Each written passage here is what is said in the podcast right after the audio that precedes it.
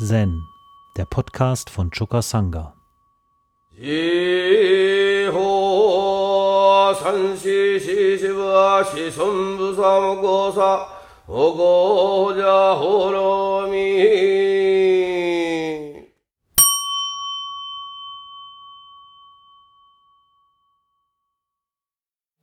Das vorletzte Koan aus dem Hekigan Rokko, also das 99. Beispiel, da wird Chukokushi, der Landesmeister vom Kaiser Shukosu, gefragt, was es mit dem Hirten mit den zehn Körpern auf sich hat. Ja? Also, Kaiser Shukosu fragte Chukokushi, was ist der Hirte mit den zehn Körpern? Chukokushi sagte, Geh und trampel auf Vairochanas Kopf herum. Der Kaiser sagte, ich kann dir nicht folgen. Chukokushi sagte, halte nicht das Selbst für den reinen Dharma-Körper. Und Setscho hat da noch ein Gedicht dazu geschrieben. Landesmeister, der Titel wurde ihm aufgezwungen. Er machte den Namen zu seinem eigenen. Er half dem Sohn des Himmels auf Vairochanas Kopf herumzutrampeln. Mit einem eisernen Hammer zertrümmerte er die goldenen Knochen was ist noch übrig im Himmel und auf Erden? In den 3000 Welten liegen die Länder und Meere schlafend. Wer wird es wagen, in die Höhle des Drachen zu gehen?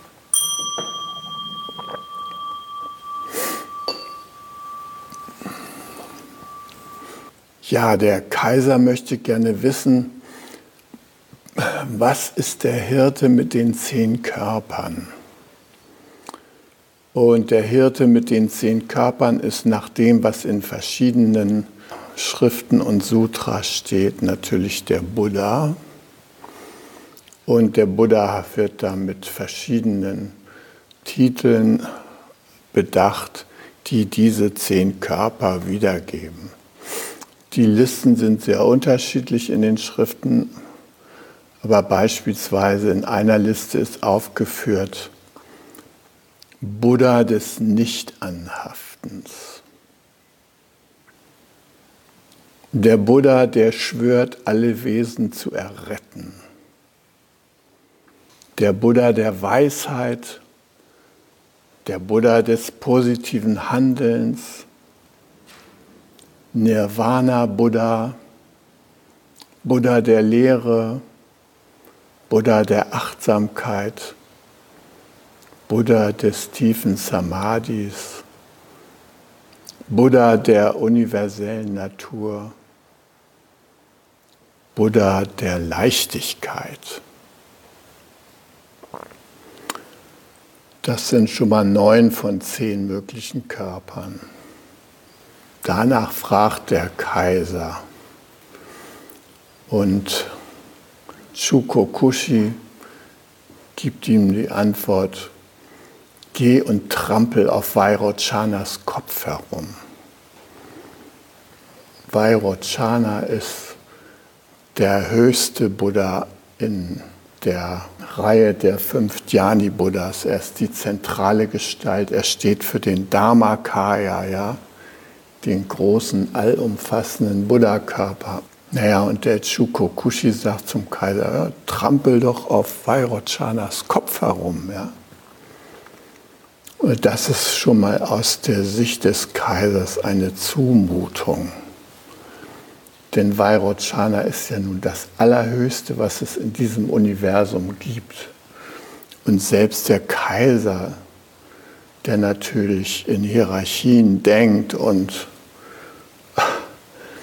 also dem das Höchste natürlich auch besonders wichtig ist und Respekt erheischend erscheint, der kommt damit nicht klar, dass er auf Vairochanas Kopf herumtrampeln soll.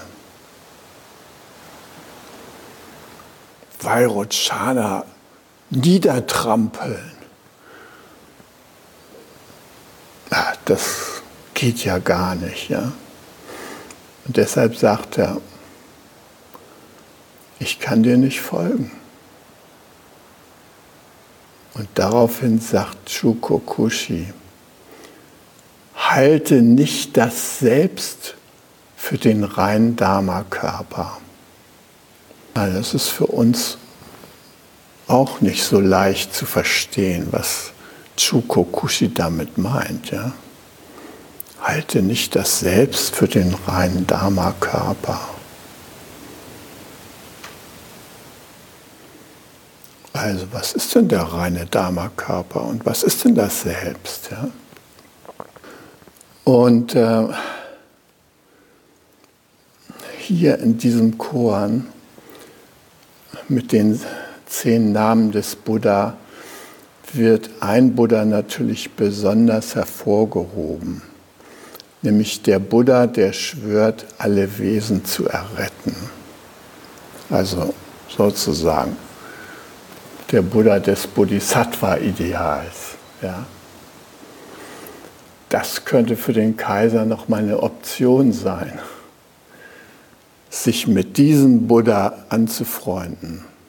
Der schwört, alle Wesen zu erretten. Immerhin ist der Kaiser ja der Sohn des Himmels, der Regent eines riesigen Reiches, zu dem ganz viele lebende Wesen gehören. Und der Kaiser wird auch von allen Untertanen ständig daraufhin beobachtet, ob es ihm gelingt, die Gesetze des Himmels tatsächlich in seinem Land umzusetzen. Also der Kaiser hat noch den Himmel über sich. Und wenn er das nicht hinkriegt, dann wird er geschasst.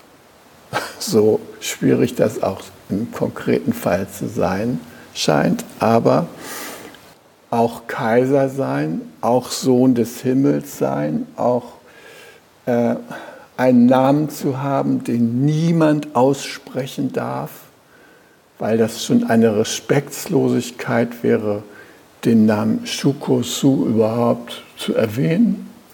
Ja, auch der hat den Himmel über sich. Und wenn er Himmel und Erde nicht in Harmonie bringt in seiner Regentschaft, ja, dann muss er abtreten. Natürlich was bei der Regentschaft ein am leichtesten entgehen kann, ist, dass man nicht nach unten schaut. Nach oben, himmelwärts zu schauen, ja, das geht leicht. Dazu Vairocana, oh. Hm. Buddha der Weisheit, oh. Alle diese Buddha-Gestalten, oh da kann man nur sagen, toll, dass es das gibt, ja. Aber nach unten schauen, zu all den vielen Untertanen, den vielen fühlenden Wesen, zu den Hungersnöten, zu all dem, das ist nicht so leicht. Und darauf will Chukokushi aufmerksam machen schau nicht bloß nach oben da zu dem Buddha mit den zehn Verkörperungen. Schau auch zu den anderen. Deshalb ist das hier eine Aufforderung, deep down zu gehen, wie der Roshi sagte. Als ich dieses Koan bearbeitet habe, sagte er zu mir, You must go deep down. Na? Nicht hier Erleuchtungsexpress und so weiter. Nee, you must go deep down. You must go deep down, love all beings. Krieg das hin, dass du wirklich offen bist in deiner Liebe für alle Wesen. Und das geht wiederum nur, wenn das mit Bescheidenheit einhergeht. Deshalb ist dieses Koran auch nochmal eine Erinnerung daran, dass wer, nachdem er 99 oder 98 Korans gelöst hat und schon so am Durchatmen ist und sich sagt, tja, gut gemacht und so weiter, ne? dass man da nochmal an Demut und Bescheidenheit erinnert wird. Und deshalb ist dieses Koran auch eine Aufforderung, sich vor jedem Kind zu verneigen. Das steht da zwar nicht drin, aber das ist der Sinn, der Sinn dieses Satzes. Ne? Halte nicht das Selbst für den reinen Dharma-Körper. Geh tief runter, sei bescheiden, mache dich gemein mit allen fühlenden Wesen, unterstütze sie und hilf ihnen. Ja, gut, also das Selbst ist da nicht die entwickelte Persönlichkeit und das große heimatlose Selbst, sondern das ist, wohin das große heimatlose Selbst ständig zurückkehrt. Ja, nämlich in alle fühlenden Wesen kehrt das große heimatlose Selbst ständig zurück. Und wir mit den Bodhisattva-Versprechen, wir können auch zurückkehren zu allen fühlenden Wesen mit unserer Kraft. Chor Nummer 45, Mumonkan, da wird gefragt, äh, auch Buddha und Maitreya sind Diener eines anderen. Wer ist er? Ja, die Gottesfürchtigen unter uns mit christlichem Background, die sagen, siehst du, die Buddhisten ne? Ne? sehen das auch ein. Da gibt es noch diese Instanz über uns. Ja, wer ist diese Instanz über uns? Alle fühlenden Wesen. Das ist das Göttliche. Nicht irgend so ein Bärtige da oben, der Adam den kleinen Finger reicht, wie in der Sixtinischen Kapelle an der Decke. Nee, alle fühlenden Wesen. Den Weg zu denen hinzufinden, in Demut und Bescheidenheit. Das ist hier der Weg, der angesprochen wird. Ja, und vor allen Kindern sich zu verneigen. Also im Mumonka Nummer 19, wo von Nansens alltäglichem Geist die Rede ist, da wird eine Erläuterung gegeben in den Anmerkungen, was denn beispielsweise dieser alltägliche Geist ist. Ja, Joshu fragt ja, äh, was ist der Weg? Und äh, Nansen sagt, der alltägliche Geist ist der Weg. Nicht hier ne, Lametta und so weiter. Nein, der alltägliche Geist ist der Weg, sagt er. Ja, und woran erkennt man, dass man auf dem, mit dem alltäglichen Geist im Bunde ist, wenn man auf dem Weg ist. Und da steht in den Erläuterungen, dass der alltägliche Geist vor allem von Kindern repräsentiert wird. Ja? Weil Kinder noch natürlicherweise im Samadhi sind. Die sind total absorbiert von, da gibt es keinen Gegensatz zwischen ihnen als Subjekt und der Umwelt. Nee, das ist so eine Einheit und sie floaten da hin und her und ah, sie können sich begeistern dafür, dass drei Ameisen über ein Zuckerstück klettern und äh, gleichzeitig ein Schmetterling da hinten in der Ecke fliegt und Vögel zwitschern und Frösche am Teich quaken und spielen mit denen. Ja, und man könnte sagen, die Kinder in dieser idealisierten Form, ähm, die unterscheiden sich auch wenig von den anderen Reichen, mit denen wir es zu tun haben, dem Reich der Tiere, der Pflanzen, der Steine.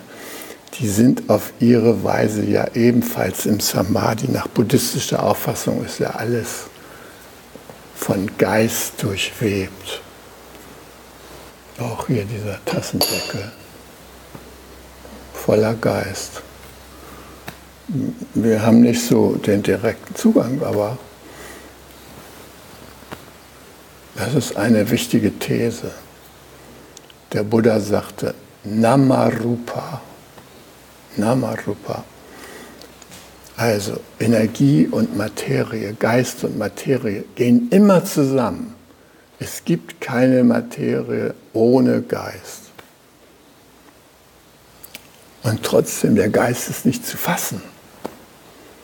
No, der Eka kommt ja zu Bodhidharma und sagt, sein Geist findet keinen Frieden. Und Bodhidharma sagt zu ihm, hm, zeig mir deinen Geist, dann werde ich ihm Frieden schenken. Mal, er sagt, wie soll ich das machen? Ja, such mal. Dann sucht er überall den Geist und zum Schluss kommt er zu Bodhidharma und sagt, ich habe überall gesucht, überall. Ich konnte ihn nicht finden. Das ist auch unsere Situation. Können oft den Geist nicht finden, ja? weil er ubiquitär ist. Er ist in allen. Und weil er in allen ist, können wir ihn so schlecht unterscheiden. Wir können nicht das Spezifische des Geistes wahrnehmen. Ja. Kurz und gut, Samadhi, das ermöglicht uns, den Geist zu berühren. Und Kinder, die sind da noch natürlicherweise in diesem geistigen Zustand. Und das ist ein Zustand der Unschuld. Es gibt dieses schöne deutsche Wort einfältig. Also nicht viele Falten, sondern einfältig. Ja, alles konzentriert. Ja. Einfältig. Äh, manche Leute denken, einfältige Menschen, das sind Blödiane, aber in diesem Zusammenhang ist gemeint, mit dieser Einfältigkeit können wir den täglichen Geist am besten berühren. So ist es bei dem Ideal der Kinder, die hier angesprochen sind in dem Koran. Ja? Nun zu uns. Also bei uns kann man gar nicht so davon ausgehen, dass die Kinder so in diesem süßen Reich der Unschuld aufwachsen. Ja? meistens verlieren sie ihre Unschuld schon vor dem Kindergarten. Da geht es schon darum, dass die Kinder äh, Leistungen erbringen. Da kriegen sie so Klötzchen in Dreieckskreis und Vierecksform. Ne? Die müssen sie erstmal voneinander unterscheiden. Und dann müssen sie da so ein Würfel, der hat so verschiedene Löcher, da müssen Sie die da reinkriegen. Ja, ein großes Gehirntraining. Nicht mit Fröschen und Libellen, nee, so Vierecke da genau in das richtige Loch reindrücken. Ah, sehr, sehr wichtiges Vorschultraining, ja? dass man vorankommt, schon bei Zeiten. Ja, wenn man das eine Weile gemacht hat, dann fragt man sich, in welcher Welt bin ich gelandet als Kind? Ja? Aber die Fragen darf man ja gar nicht stellen, weil die anderen ja einem schon sagen, wo es lang geht. Ja. Das heißt, unsere Kinder, die, die haben oft nicht die Möglichkeit, in dieser unschuldigen inneren Haltung zu bleiben. Ein bisschen anders ist in Japan. Da, da werden ja die Kinder bis zum sechsten Lebensjahr, äh, da dürfen die ja sozusagen alles machen. Ja, wie auch immer sie sich im Leben äußern, sie werden angenommen. Das ist eine Besonderheit und die heißt auf Japanisch Amal. Das ist ein spezieller Ausdruck. Man, man möchte, dass die Kinder äh, keine Selbstzweifel entwickeln, sondern fröhlich und aufgeschlossen dem Leben äh, gegenüberstehen oder im Leben stehen. Und alle Erwachsenen freuen sich an diesen niedlichen kleinen Kindern, die da rumtollen und alles Mögliche machen, was unsere Kinder hier nie machen dürften. Ja, ziehen irgendwie Baumwolle aus dem Safu raus und so weiter. Oh, alles okay. Ne? So, und wir haben das Paradiesische nicht. In Japan ist es dann mit sechs Jahren auch vorbei. Dann geht der Drill los. Denn jeder vernünftige Japaner soll ja Abitur machen. Ne? Die haben ja, glaube ich, eine Abiturientenquote von 90 Prozent oder so.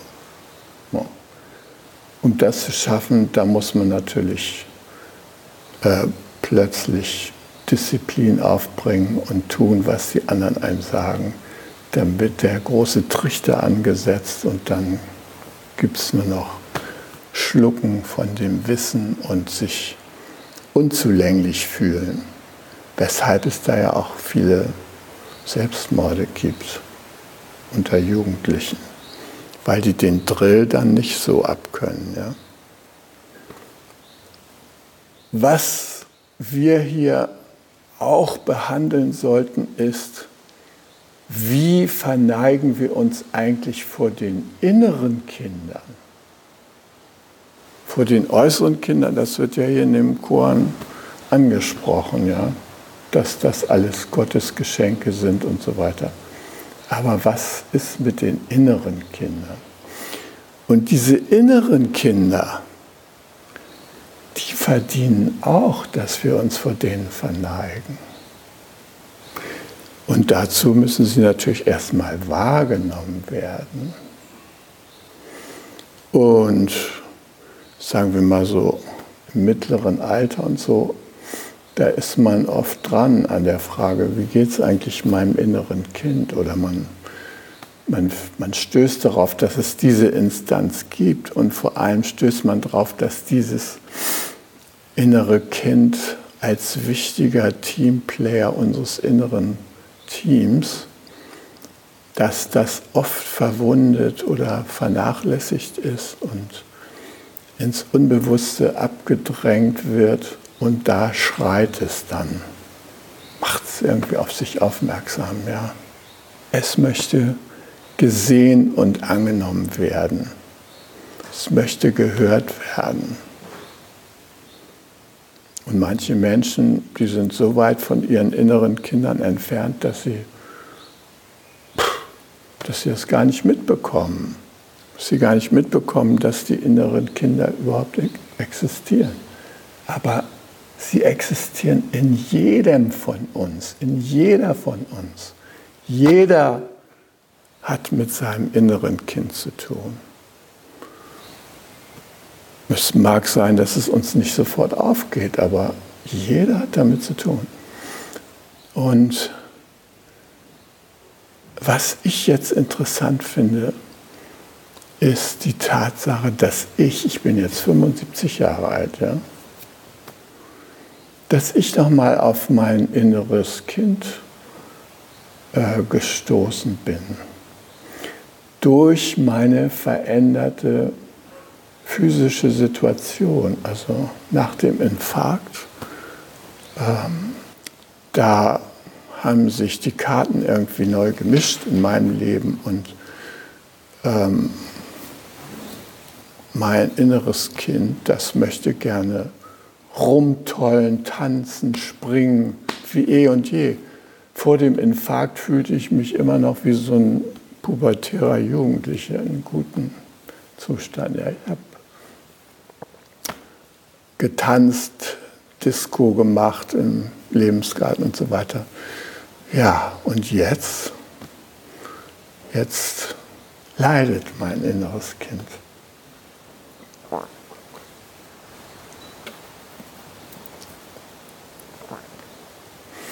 Das hat etwas Kränkendes. Ich habe immer gedacht, meine Mutter soll sich nicht so anstellen, ja, wenn sie da oh, mit dem Laufen, da könnte sie mal ein bisschen mehr Übungen machen, dann würde es auch noch klappen und so. Ne? Ich, ich habe diese Kränkung, in der sie sich befindet, da als alter Mensch, das habe lange nicht verstanden.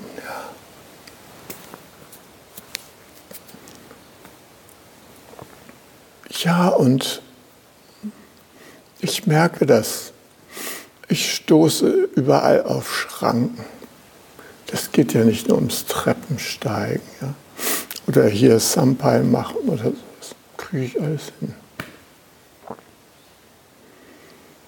Es ist die Abdämpfung der Äußerung von körperlicher Kraft durch Pillen die bremsen mich aus. Ja, keine Anstrengung, keine überschwängliche Lebensfreude, alles Blutdruck maximal 133 systolisch und äh, 80 asystolisch bei Pulsfrequenz maximal 75. So, und es stellen jetzt verschiedene Medikamente sicher, dass man ja diesen Bereich dann nicht verlässt. Ja. Wie ist denn das, wenn man in eine Situation kommt, wo man sich eigentlich freuen will und vor Freude tanzen will und springen will? Schleicht man da rum, ja? Und ich merke das auch. Wir haben ja im Lebensgarten äh, am Wochenende vor allem, aber auch an anderen Tagen die Möglichkeit, an Kreistänzen teilzunehmen. Ja. Und ich finde die so schön. Und ähm, die meisten kenne ich auch irgendwie und so. Und Declan, unser 87-jähriger äh, Alterspräsident des Lebensgartens, sage ich mal, der leitet auf das Tanzen an. Der springt darum wie ein junger Gott. Ja. Und deshalb legt er auch oft so Tänze auf, wo ich nur denke, gleich kriege ich den zweiten Infarkt. Ja. Ja, Valenki oder sowas. Da muss man dann miteinander kreisen und in die Hände klatschen, in die Mitte und zurück. Und, oh, eine Runde schaffe ich gerade noch, aber dann muss ich an die Seite gehen und abwarten, bis wieder was Ruhiges kommt. So, was weiß ich, äh, Navida Dao oder sowas, ein friedlicher Herztanz. Gut, den kann ich dann wieder gut mittanzen.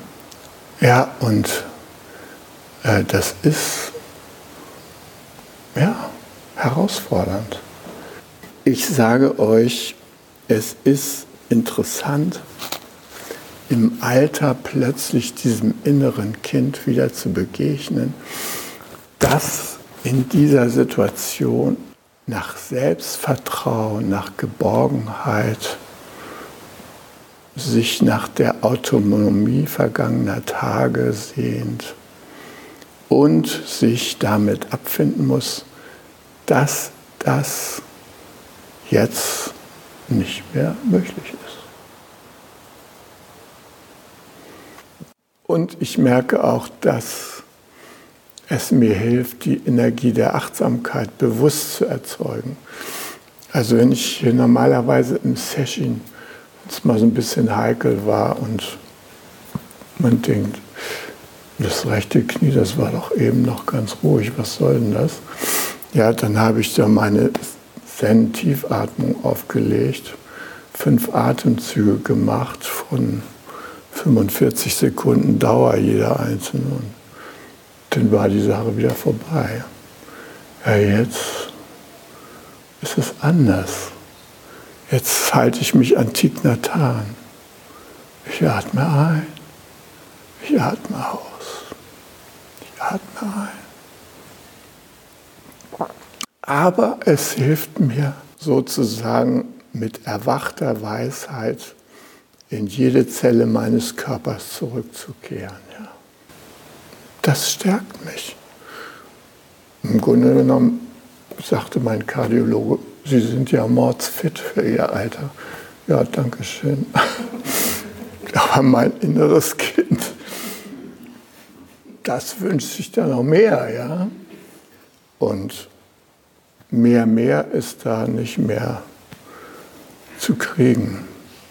Deshalb ist es eine Einübung in Demut und Bescheidenheit demütig und bescheiden dem inneren Kind zu begegnen, ihm größtes Mitgefühl angedeihen zu lassen und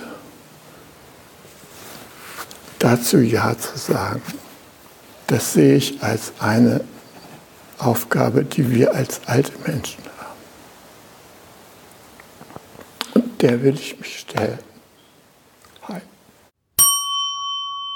Um jungen Menschen den Aufenthalt im Togenji zu ermöglichen, bitten wir um ihre Spende. Alle Spendenmöglichkeiten finden Sie auf chukasanga.de/spenden.